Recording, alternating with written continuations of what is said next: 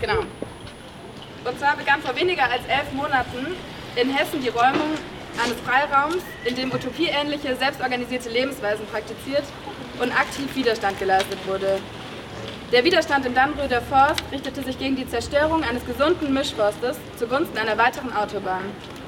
Ein Widerstand gegen die Zerstörung eines Ökosystems, ein Widerstand gegen die großen Industrien, die vom Autobahnbau profitieren, ein Widerstand gegen die klimafeindliche Politik der grün-schwarzen Landesregierung in Hessen, aber auch ein Widerstand gegen eine Gesellschaft, die von Ausgrenzung, Leistung und Hierarchien lebt. Im Zuge der Räumung des Dannröder Forst kam es zur Festnahme von vielen Aktivisti und zur Verurteilung unter anderem jetzt von Ella und Björn auf der Basis von abstrusen Anschuldigungen von Kops. Kops, die widersprüchliche Aussagen zum Hergang der Festnahme machten und dass äh, sie von Ella verletzt wurden.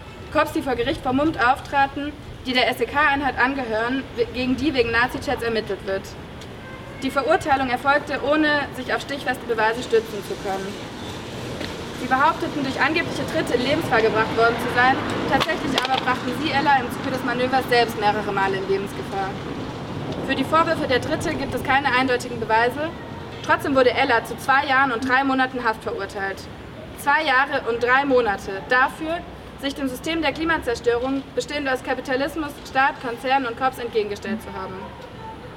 Anfang des Jahres wurde Björn, auch ein Aktivist aus dem Dani, zu zwölf Monaten Haft verurteilt, ohne Bewährung. Im Mai folgte ein weiteres Verfahren wegen angeblichen Straftaten aus anderen Aktionen.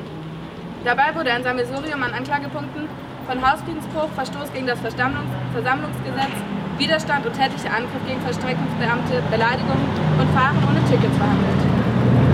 Kam es schließlich zu einer zusätzlichen Verurteilung von zwei Jahren und zwei Monaten. Gegen dieses Urteil wurde eine Berufung eingelegt, weswegen Björn wieder in Ruhaft ist. Das und viele weitere sind politische Urteile, die die gesamte Bewegung einschüchtern sollen. Ähm, jetzt zu Freiburg. Im November letzten Jahres gab es in Freiburg in Solidarität mit der Waldbesetzung im Dannröder Forst eine Baumbesetzung, um auch in Freiburg auf die zerstörerische Politik der grün-schwarzen Landesregierung in Hessen aufmerksam zu machen. Ähm, während der Besetzung wurde den Besetzis von den Cops der Zugang zu Toiletten und Lebensmitteln verwehrt. Deswegen wurde von Supportis der Versuch gestartet, ein Lebensmittelpaket über die Polizeiabsperrung hinweg zu werfen. Nachdem das Paket zu den Aktivisten geworfen wurde und das darin befestigte Seil auf den Boden fiel, kamen die Cops an das Seil. Die Cops haben mit solcher Kraft an dem Seil gezogen, dass eine Plattform gefährlich in Schwanken geriet. Es ist Glück, dass nur Gegenstände und nicht auch Menschen herunterfielen. Die Cops haben aktiv das Leben der zwei Aktivistinnen auf der Plattform gefährdet. Die AktivistInnen wurden durch die Situation verletzt und Essen gab es weiter keins. Die Staatsanwaltschaft verdreht jetzt das Ganze auf dreiste und abstruse Art und Weise. Angeblich sollen die AktivistInnen so stark an dem Seil gezogen haben, dass der Kopf starke Schmerzen und Schürfwunden an der Hand bekommen haben soll. Angeblich hätten das die BesetzerInnen absehen können und in Kauf genommen. Diese Beschuldigungen sind lächerlich und konstruiert. Wer hat hier wen verletzt? Wer hat hier wen terrorisiert? Hier sehen wir wieder, auf welcher Seite die Repressionsbehörden stehen.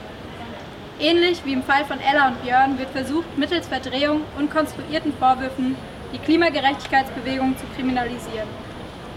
In Zeiten von Jahrhundertfluten in NRW, von Waldbränden in der Türkei, Hitzewellen in Griechenland, von Fluten auf den Philippinen, im Iran, in Costa Rica, in Nigeria, im Oman, in Südafrika, in Indien und in Bangladesch, Dürren in Uganda und Angola, in solchen Zeiten sollte allen klar sein, dass mit aller Kraft für die Klimagerechtigkeit gekämpft werden muss und daran gearbeitet werden muss, das klimazerstörende Systeme zu überwinden.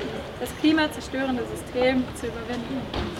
Stattdessen werden vom Justizsystem die Menschen, die sich gegen die konkreten zerstörerischen Politiken der Landes- und Bundesregierung stellen, verurteilt und die, die die Zerstörung mittels Gewalt ermöglichen, rassistische, sexistische, teilweise nationalsozialistische Cops geschützt. Genau wie die Urteile gegen Ella und Björn zeigt auch der Prozess gegen die Freiburger Baumbesatzis, dass der dringend nötige Kampf für Klimagerechtigkeit kriminalisiert wird und auf welche verdrehte und konstruierte Weise das getan wird. Wir werden das nicht hinnehmen, wir werden uns nicht einschüchtern lassen. Wir wollen und werden nicht mitspielen in diesem toxischen Machtsystem. Kommt alle zum Prozess, der heute nicht war, aber bald sein wird. Ähm, es wird einiges an Programm geben, ähm, Lasst uns gemeinsam die kriminalisierten Aktivisten supporten. Betroffen sind wenige, gemeint sind wir alle. Unsere Solidarität gegen ihre Repression. Unser Widerstand gegen ihre Zerstörung.